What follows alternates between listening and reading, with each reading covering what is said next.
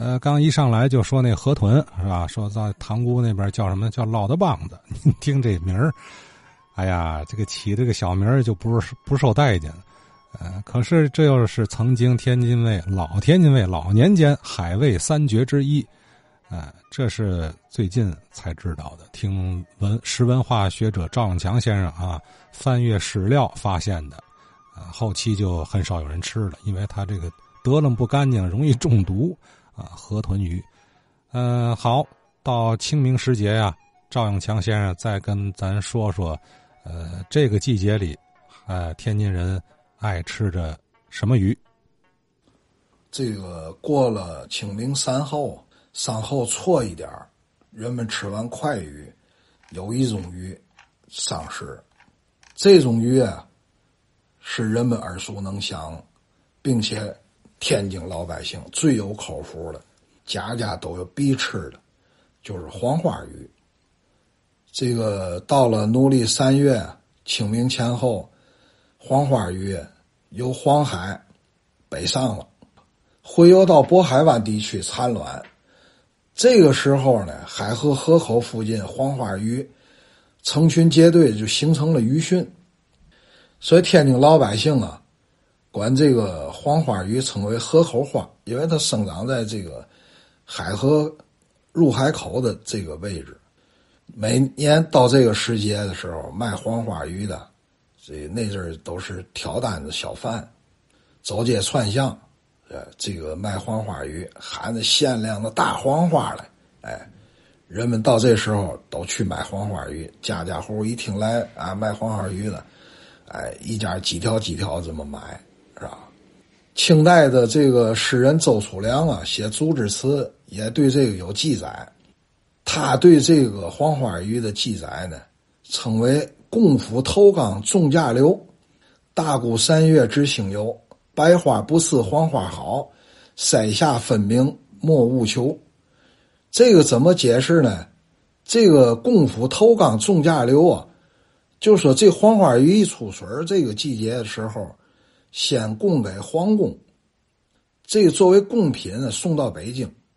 这个北京的这个满清时候有一个文人，称为铁石道人，写的这个《燕京岁时记》当中啊，也特别有明确的记载，说京师三月有黄花鱼，即十艘鱼。初次到京时呢，由崇文门监督承进，就崇文门那儿专门。有人来接收这个贡品，否则的话，你如果直接把它入市是不行。的，否则就成了私货了。皇宫挑剩下的，才能进市场卖。所以北京人呢，吃黄花鱼比天津就认为更金贵，不像天津人像吃家常便饭一样能吃到黄花鱼。这个黄花鱼呢，这个后来啊。因为这个量产越来越小，在市场上就消失了。过去我们吃黄花鱼比较普遍，天津卫的这个老太太们，这个特别这个会做黄花鱼，都是吃鱼的高手。他们这个得了这黄花鱼啊，保持鱼的原形，不破口不破肚子，用筷子从嘴里从鱼黄花鱼嘴里头。掏进去，然后呢，把鱼肠鱼肚把它夹出来，哎，把它绞住了劲，把它拽出来，把这个鱼肠鱼肚子还不能扔，跟着鱼啊一块烧，哎，一块做。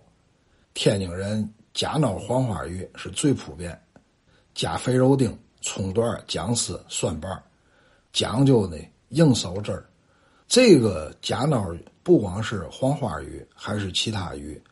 不能勾芡，一勾芡的话会折了鱼味儿，所以呢，这个用紧火烧，是吧？慢火煨，最后把鱼身上的这个胶原蛋白质啊，把它吸出来，是吧？自然形成了汤汁，是吧？自然收汁，是吧？这是天津人吃黄花鱼最讲究的地界而作为饭馆来做黄花鱼呢？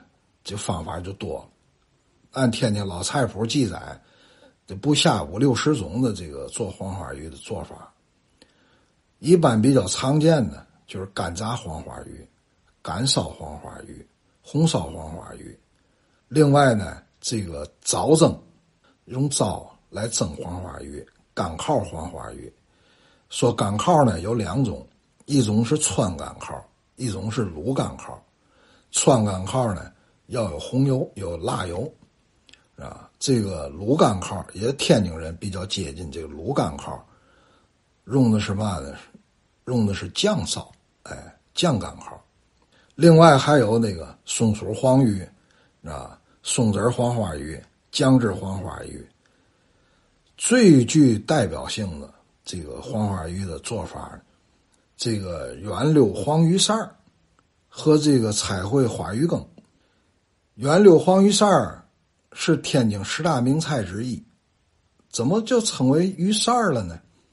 就是要取黄花鱼肉，片成片儿，不能破皮，要带着皮，在下油这个煎的时候呢，由于油热，鱼片收缩。有鱼皮把着鱼肉啊，它收缩以后像一个小碗儿一样，就像这个小扇儿一样，形成那么一个形状，然后糖醋汁做出来的这个外观特别好看，是吧？味道呢特别鲜美，哎，酸酸甜甜的。所以现在这道菜呢，因为现在这个黄花鱼养殖量非常大了。有的一些天津传统饭馆也恢复了这道名菜——圆溜黄鱼鳝另外呢，这个彩绘花鱼羹，这也是天津传统的这个名菜。这个呢是个汤菜，要求的呢这个汤羹稠浓，里头呢最后还要放点韭菜，是吧？用韭菜拖出鱼肉香来。因为这里头呢有一点白胡椒，所以说呢还暖胃醒酒，也是天津老百姓特别喜欢吃的菜。黄鱼呢这个季节吃，有两种鱼啊跟这个种鱼比较接近。我们小的时候，这个到了春节，首选是黄花鱼。后来黄花鱼啊逐渐的这个绝种了，市场就没有供应。还有两种鱼跟它有点近似，一个是铜锣鱼，哎，也称为黄姑鱼。为什么称为铜锣鱼？因为它的颜色不是这个鲜黄色，就像黄铜一样，所以呢称为这个铜锣鱼。这种鱼呢味道稍微有点腥，也是蒜瓣肉，比黄花鱼稍微的就逊色。还有一种鱼，大王鱼。啊，也称为鲶鱼，这种鱼呢，主要是这个在南海这边产量比较大，而这种鱼呢，体量比较大，要比黄花鱼和铜锣鱼都大，但是腥味重，鱼肉太紧，人们这个吃不着黄花鱼，吃不着铜锣鱼，怎么办呢？退而求其次，才吃这个这个大王鱼。哎呀，海河河口的野生的黄花鱼叫河口花啊，恐怕没有了啊。过去听这意思挺常见，现在常见的都是养殖的。